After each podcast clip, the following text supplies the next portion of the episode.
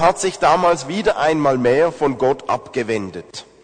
Und wenn sich das Volk von Gott abgewendet hat, dann hat Gott manchmal reagiert, so auch diesmal, und er hat Elia beauftragt, eine Dürrezeit anzukünden.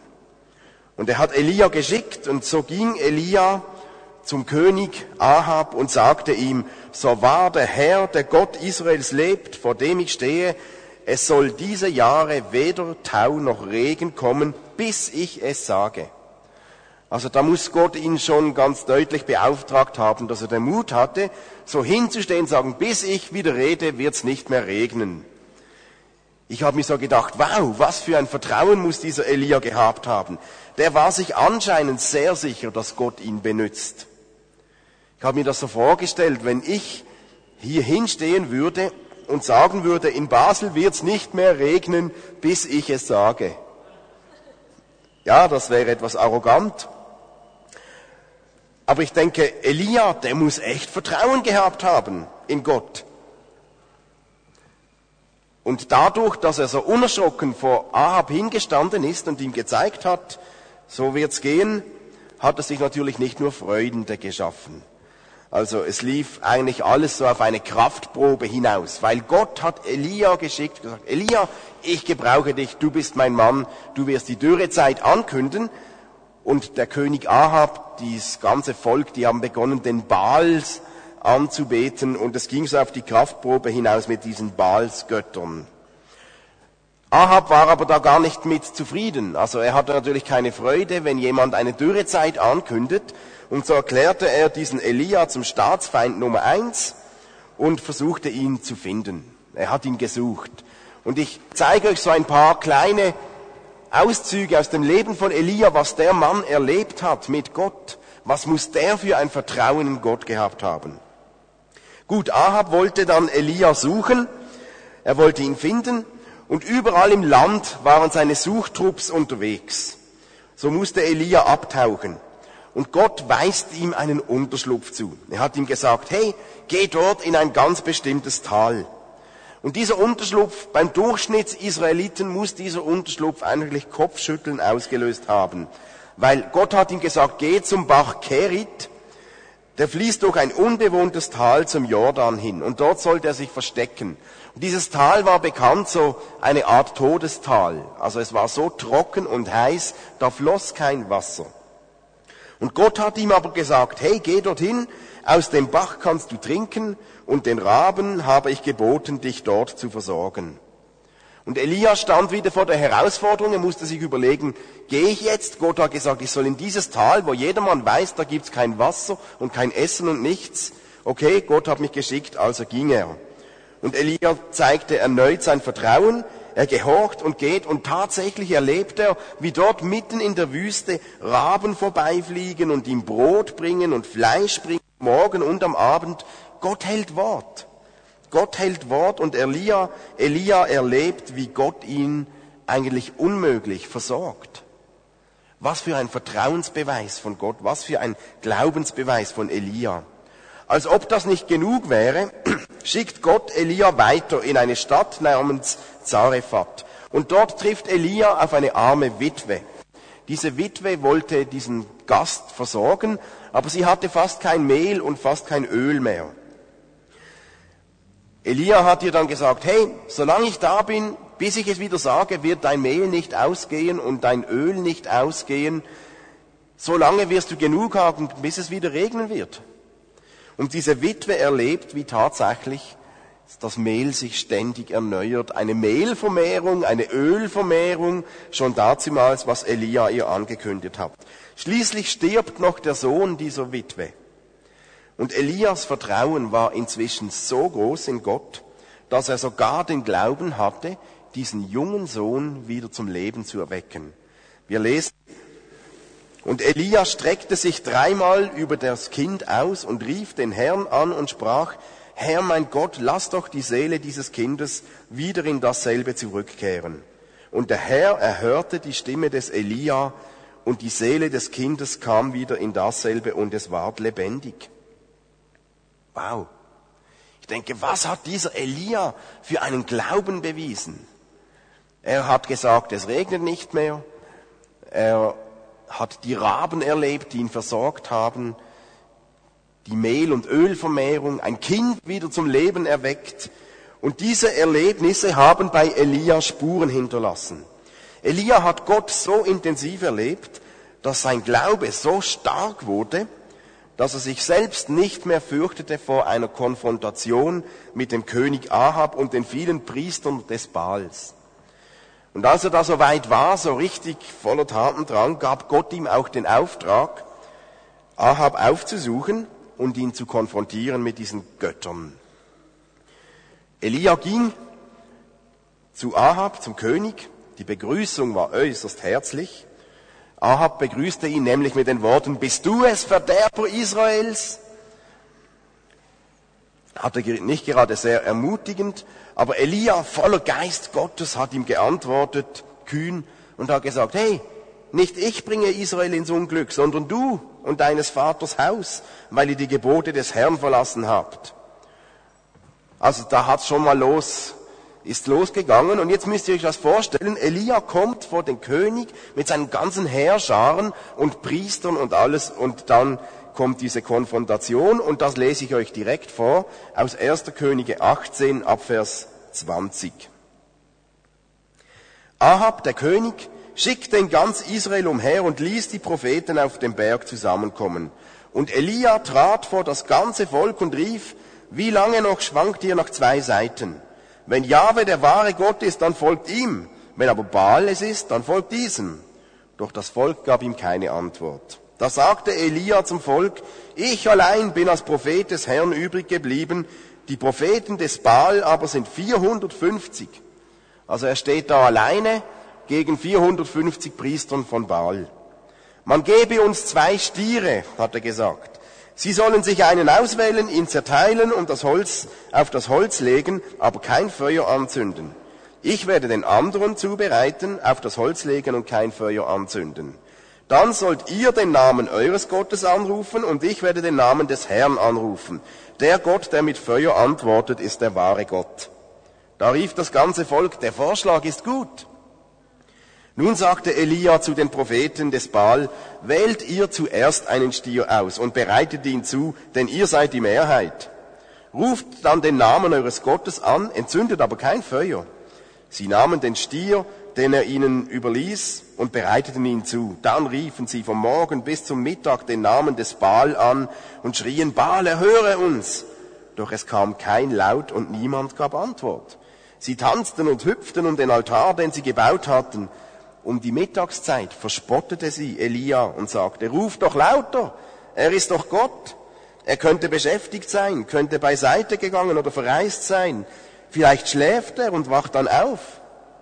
Und sie schrien nun mit lauter Stimme. Nach ihrem Brauch ritzten sie sich mit Schwertern und Lanzen wund, bis das Blut floss. Als der Mittag vorüber war, verfielen sie in Raserei, und das dauerte bis zu der Zeit, da man das Speisopfer darzubringen pflegt. Doch es kam kein Laut, keine Antwort, keine Erhörung. Nun forderte Elia das ganze Volk auf, tretet her zu mir. Sie kamen und Elia baute den zerstörten Altar wieder auf. Er nahm zwölf Steine nach der Zahl der Stämme der Söhne Jakobs. Er fügte die Steine zu einem Altar für den Herrn, zog rings um den Altar einen Graben und grenzte eine Fläche ab.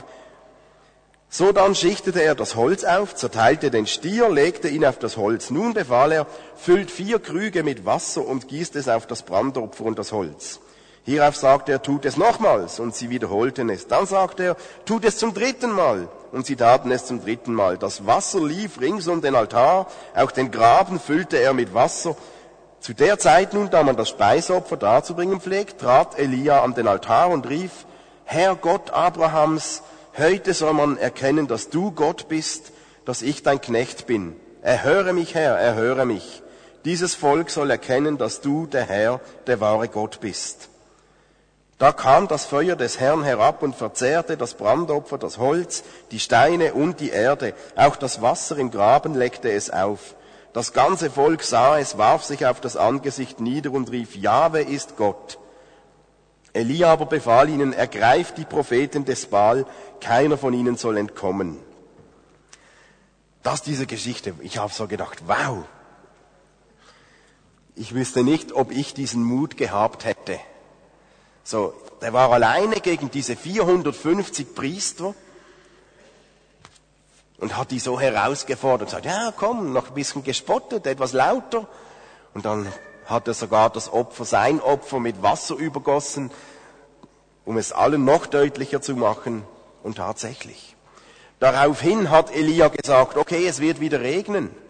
Und er hat seinen Diener losgeschickt und der ist zurückgekommen und hat gesagt, ich sehe nichts.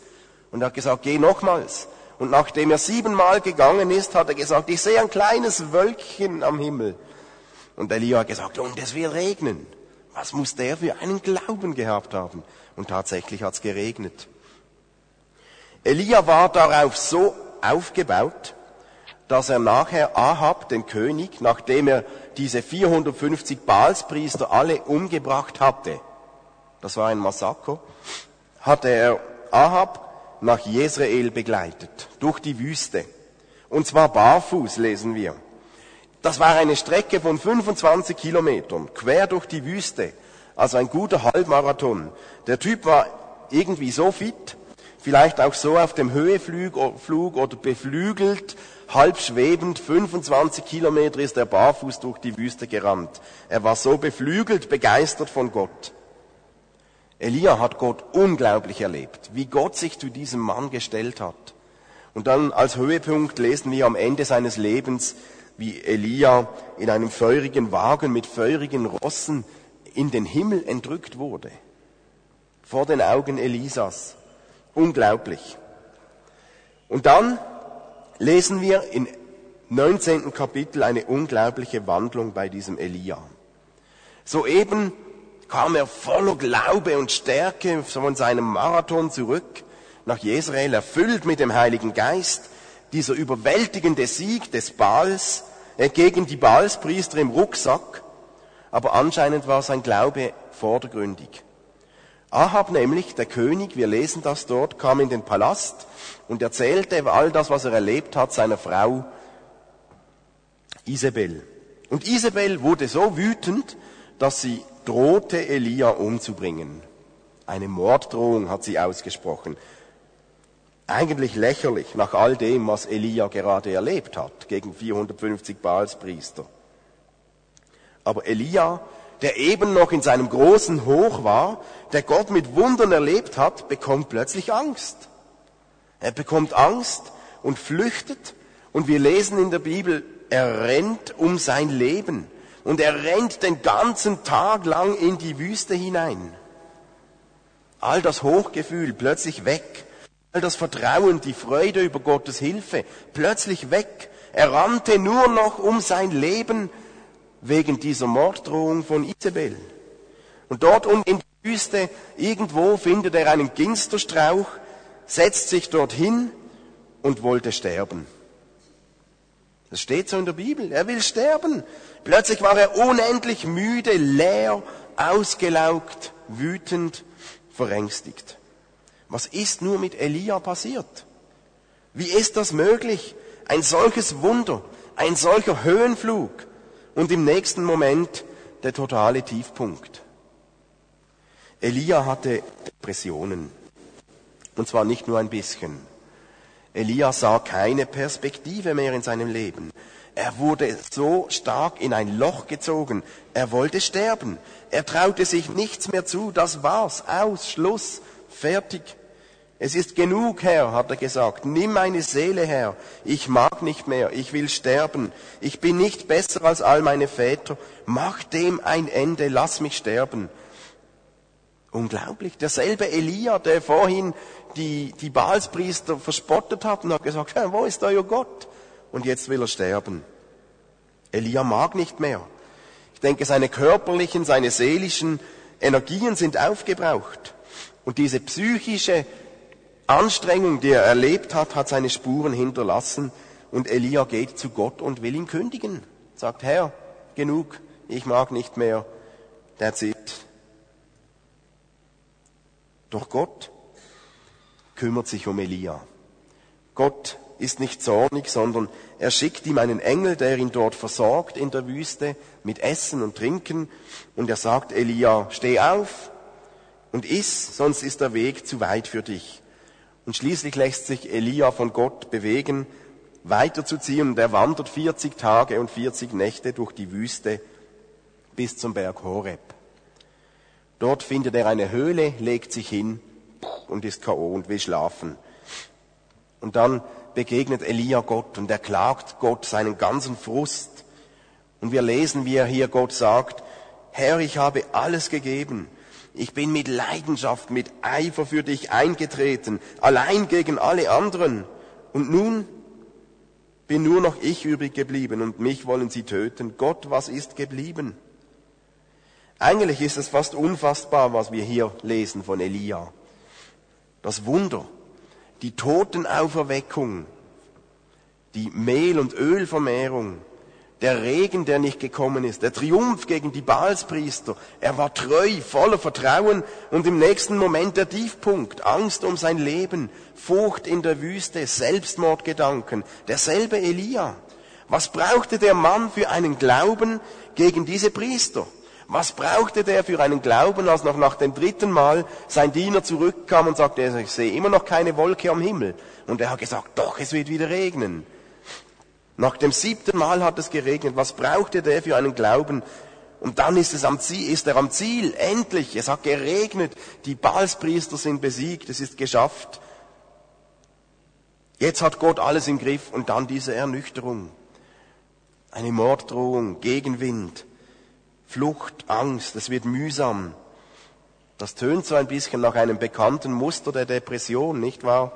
Ein extremes Auf und Ab so von Himmel hoch jauchzen, zu Tode betrübt. Und ich habe mir gesagt, hey, wie ist das möglich? Ein Held mit Depressionen, ein Glaubensheld mit Selbstmordgedanken, ein Prophet, der voller Frust ist, nicht so gerade das Hochglanzvorbild dieser biblischen Helden.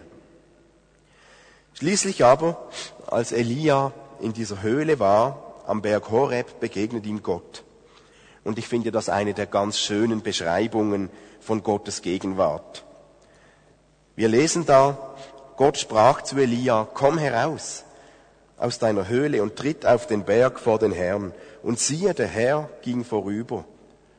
Und ein großer, starker Wind, der die Berge zerriss und die Felsen zerbrach, ging vor dem Herrn hin, ging vor, den Herr, ging vor dem Herrn her. Aber der Herr war nicht in diesem Wind. Nach dem Wind kam aber ein Erdbeben, aber der Herr war nicht im Erdbeben. Und nach dem Erdbeben kam ein Feuer, aber der Herr war auch nicht im Feuer. Und nach dem Feuer kam die Stimme eines sanften Säuselns.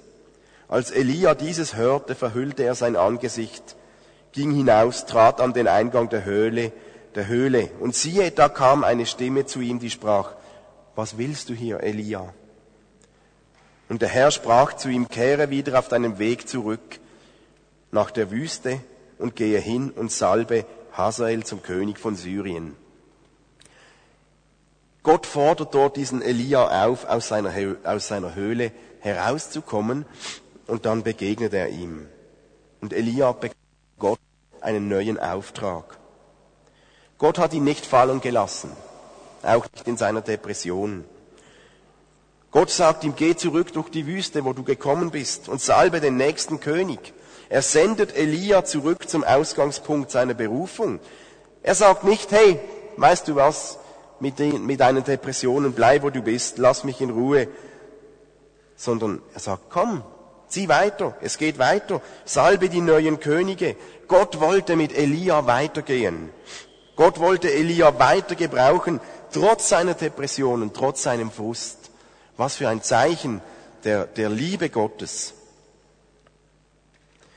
Ich habe drei Dinge, die mir wichtig geworden sind, die wir hier von dieser Geschichte von Elia lernen können. Zum einen, Elia wollte sich zweimal zurückziehen. Zum ersten Mal wollte er sich unter diesen Ginsterstrauch setzen und sterben. Und später versteckte er sich in dieser, in dieser Höhle und wollte schlafen. Doch gerade dort an diesem Ort, wo er aufgeben wollte, ist er Gott begegnet. Und ich habe mir gesagt, gedacht, geht es uns nicht manchmal ähnlich? Vielleicht, äußerlich sieht vielleicht alles ganz gut aus. Dieser Elia hat gerade 450 Baalspriester besiegt. Vielleicht sind auch wir manchmal in so Situationen, wo gegen außen andere vielleicht sogar zu uns aufschauen und uns bewundern, aber in uns drin, tief verborgen, sieht es manchmal anders aus. Da werden wir kritisiert, bedroht wie Elia, und wie schnell geht es und wir fühlen uns genauso leer wie Elia. Enttäuschung über das Leben macht sich breit, Ernüchterung über Gott, Frust über ausbleibende Erlebnis. Die Gemeinde bringt auch nicht mehr, was man sich erhofft hat. Freunde enttäuschen einen, Hoffnungen platzen, Müdigkeit, Leere macht sich manchmal breit in unserem Inneren und dann handeln wir so schnell wie Elia und ziehen uns zurück in eine Höhle. Wir ziehen uns in unsere Höhlen zurück und schalten ab und wollen am liebsten schlafen. Vielleicht funktionieren wir äußerlich noch, aber innerlich sind wir manchmal in dieser Höhle und wie abgestorben. Dann haben wir genug von uns selbst, dann haben wir keine Lust mehr zu träumen, ziehen uns zurück vor Gott, vor der Gemeinde, vor Freunden, vielleicht auch vor uns selbst. Und eine Höhle ist dann manchmal sehr willkommen. Und es gibt viele solcher Höhlen, in welche wir uns verkriechen können, um eigentlich dem Leben zu entfliehen. Wenn das Leben nicht mehr so spielt, wie man es gern hätte, wie willkommen ist eine Höhle? Bei den einen gibt es so eine große Höhle, die heißt dann Beschäftigung, Arbeit. Kann man sich gut reinflüchten, um nur noch äußerlich zu funktionieren, ohne innerliches Leben. Ich persönlich kenne in meinem Leben zwei Höhlen, in die ich mich gerne zurückziehe, wenn ich in Stress bin, wenn es mühsam wird. Muss ich wechseln? Es geht gleich weiter.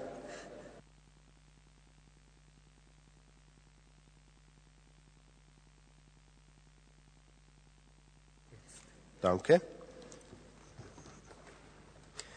Wenn es bei mir so etwas schwierig wird und ich in Stress bin, dann heißt eine meiner Höhlen auch Arbeit. Dann flüchte ich mich in, in die Arbeit, dann beginne ich zu funktionieren. Es ist ganz gut, um sich gewissen Dingen dann nicht stellen zu müssen. Eine andere Höhle, die ich in meinem Leben kenne, die heißt Fernseher. Da kann ich so gut abschalten und kann mich beriesen lassen und muss nicht selbst an mir oder an etwas arbeiten. Aber es gibt viele solche Höhlen. Andere Höhlen, in die man sich flüchten kann, lauten Kritik. Eine begehrte Höhle. Man zieht sich zurück in die Höhle und kritisiert. Angst kann eine solche Höhle sein. Ironie ist auch so eine Höhle. Einsamkeit, verloren gegangener Glaube, Bequemlichkeit, wie auch immer. Aber vielleicht lohnt es sich, dass du dir überlegst, welches ist deine Lieblingshöhle in die du dich gerne zurückziehst, wenn das Leben dich unfair behandelt. Ich denke, wir alle haben so eine Höhle, in die wir uns dann zurückziehen. Was ist dein Muster, wie du mit so schwierigen Momenten umgehst? Welchen Name hat deine Höhle? Ich glaube, dass Gott einige von uns heute Abend ganz konkret ruft wie Elia und dass Gott einigen sagen will, hey, komm heraus aus deiner Höhle und tritt vor mich hin. Und ich glaube, dass einige von euch hier sind heute, die wissen, dass, da weißt du, dass du im Moment in einer Höhle sitzt. Und wenn dich das betrifft, dann glaube ich, dass Gott dir sagen möchte, komm heraus. Komm heraus aus deiner Höhle. Bleib nicht in deiner Höhle. Tritt vor mich hin. Ich habe dir etwas zu sagen. Für Elia wurde dieses Heraustreten aus der Höhle die Voraussetzung, dass er Gott begegnet ist. Die Frage ist, was sagt Gott und wie redet Gott? Und das ist ein zweiter Punkt, wo ich glaube, da können wir etwas lernen von Elia. Wie gerne hätten wir es, wenn wir tagtäglich so spektakuläre Gotteserlebnisse machen könnten wie Elia, so Baalspriester besiegen, so Gebete, die den Regen stoppen, Tote auferwecken, Heilungen. Wie toll wäre es doch, wenn wir Gott so mächtig erleben würden, dass wir und alle um uns herum nur noch staunend erzittern würde. Und ich glaube, Elia hat das auch erwartet. Er war es sich ja gewohnt. Und auch er hat vielleicht gemeint, Gott kommt da im Wind, im Erdbeben, im Feuer. Doch Elia war wach genug in seinem Geist, dass er Gottes tatsächliches Auftreten nicht verpasst hat. Das ist ja eine Gefahr. Je stärker man auf etwas ganz Spektakuläres fokussiert ist, desto größer ist die Gefahr, dass man dann das tatsächliche, das leise, sanfte Säuseln des Windes verpasst und gar nicht mehr wahrnimmt. Gott kann natürlich auch ganz spektakulär auftreten. Gott kann heilen. Gott kann, wir haben das gelesen, wir kennen das, wir hören das immer wieder. Aber manchmal begegnen wir Gott in diesem leis, leisen, sanften Säuseln. Manchmal begegnen wir Gott im Unspektakulären, im Ruhigen, in der Ruhe, in der Stille, im Leid, vielleicht in der Trauer. Dann denken wir manchmal, dass uns ein starkes Auftreten Gottes so gut tun würde. Aber das stimmt nicht immer. Ich habe mich letzthin auch entdeckt. Ich habe für einen Mann um Heilung gebetet. Und ich habe entdeckt, dass ich wie ein bisschen enttäuscht war, dass er nicht auf der Stelle geheilt wurde.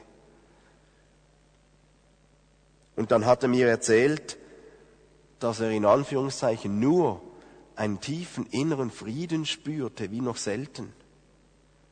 Und ich war wie, ich habe so gehofft und erwartet, dass Gott ihn jetzt heilt. Ich habe das wie zu wenig geschätzt, was er tatsächlich erlebt hat. Gott kommt auf uns zu, wenn wir beten, immer. Aber Gott kommt manchmal sanft und leise, nicht immer so donnernd und laut und im Erdbeben und im Wind. Gott überfordert uns nie. Er holt uns genau dort ab, wo wir stehen vor unserer Höhle. Manchmal fühlen wir uns vielleicht verlassen oder alleine. Wir fühlen uns von Gott vergessen, weil wir nichts spüren. Und wir haben das Gefühl, Herr, ich spüre gar nichts von Gott. Ich höre das in meinem Hirn, aber ich spüre nichts. Und oft spüren wir nichts, weil wir das Gefühl haben, wir erleben nichts, Unspektaku nichts Spektakuläres, nichts Übernatürliches. Aber die Wahrheit ist, Gott ist ganz nah, weil Gott uns liebt. Er ist da und geht, uns au geht auf uns ein. Und da ist ein tiefer Friede in unserem Herzen, der sich im Herzen ausbreitet. Ein ganz starkes, tiefes, großes Gotteserlebnis eine entspannende Ruhe, eine wohltuende Stille in unserem Herzen, in unserer Seele, kann Nähe Gottes bedeuten. Ein sanftes Säuseln sagt manchmal mehr als ein lautes Geschrei und als ein lautes Donnern. Und ich möchte euch ermutigen, wenn wir füreinander beten, wir haben auch immer wieder diese Zeiten, wir beten, wir segnen einander und wir wollen glauben, dass Gott heilt. Aber lasst uns nicht den Fehler tun, dass wir das Gefühl haben, Gott sei nicht da und tut nichts, wenn jemand nicht auf der Stelle geheilt wird. Lasst uns darauf achten, dass Gott uns manchmal in dieser tiefen Stille, in diesem tiefen Frieden im Herzen begegnet und uns erfüllen will. Wenn du aus deiner Höhle trittst, dann achte darauf, was tief und still in dir drin passiert. Der Heilige Geist wird zu deinem Herzen vielleicht in einem leisen, sanften Säuseln reden. Gott hat Elia eine Lektion erteilt und ich glaube, er möchte das auch uns lehren. Mitten im Elend, trotz der Depressionen, hat Gott diesem Elia seine unglaubliche Liebe gezeigt. Er hat ihn nicht zurechtgewiesen, sondern ihn mit Essen versorgt. Er ist auf ihn eingegangen. Und ich glaube, Gott will uns das auch heute sagen. Elia oder Michel, ich habe dich nicht aufgegeben. Egal was war. Und ich denke, Gott hat Elia gesagt, hey, gut warst du ehrlich. Aber eines musst du wissen, ich liebe dich mit allem, was ich bin und habe. Nichts, was war, könnte diese Liebe steigern oder schmälern. All deine Erfolge können diese Liebe nicht verstärken. Sie nützen nichts, denn ich liebe dich eh schon voll und ganz. Und Gott wird Elia gesagt haben, weißt du, all deine Misserfolge, dein Versagen könne meine Liebe nicht beeinträchtigen. Denn ich liebe dich trotz allem schon eh, schon lange, voll und ganz, mit allem, was ich habe. Gott war nicht enttäuscht von Elia. Und das ganze Klagen, der ganze Frust von Elia hatte Platz bei Gott. Gott liebte Elia bei seinem Erfolg gegen die Baalspriester nicht mehr als später unter dem Ginsterstrauch. Gott liebte Elia in der Höhle genauso sehr wie damals. Und er liebte ihn dort nicht weniger in der Höhle als damals, als er das tote Kind auferweckte. Manchmal lässt Gott solche Zeiten der Wüste, der Dürre, der Höhlen zu in unserem Leben. Aber Gott hat Elia eine neue Perspektive gegeben. Dort in der Höhle, vor der Höhle und hat ihm gesagt, geh zurück, ich habe noch einen Auftrag für dich es kommt noch etwas, du musst noch, ich will mit dir noch etwas machen. Du sollst noch einen neuen König salben, er hat ihn noch gebraucht. Gott lässt manchmal diese Höhlenzeiten zu, nicht weil er sich darüber freut, dass er uns Steine in den Weg legen könnte, sondern weil Gott uns manchmal gerade in diesen Zeiten der Höhle stärker denn je zeigen kann, wie sehr er uns tatsächlich liebt. Und Gott lässt sich nicht von äußerlichen Erfolgen blenden. Gott sieht unser Herz. Gott weiß, was in unserem Herz ist. Und Elia hat dort in diesem feinen, leisen Säuseln eine neue Perspektive bekommen. Und ich glaube, dass Gott auch dem einen oder anderen von uns heute Abend eine neue Perspektive in sein Herz legen möchte. Mit einem leisen, warmen Säuseln ums Herz, das vielleicht gar nicht so spektakulär ist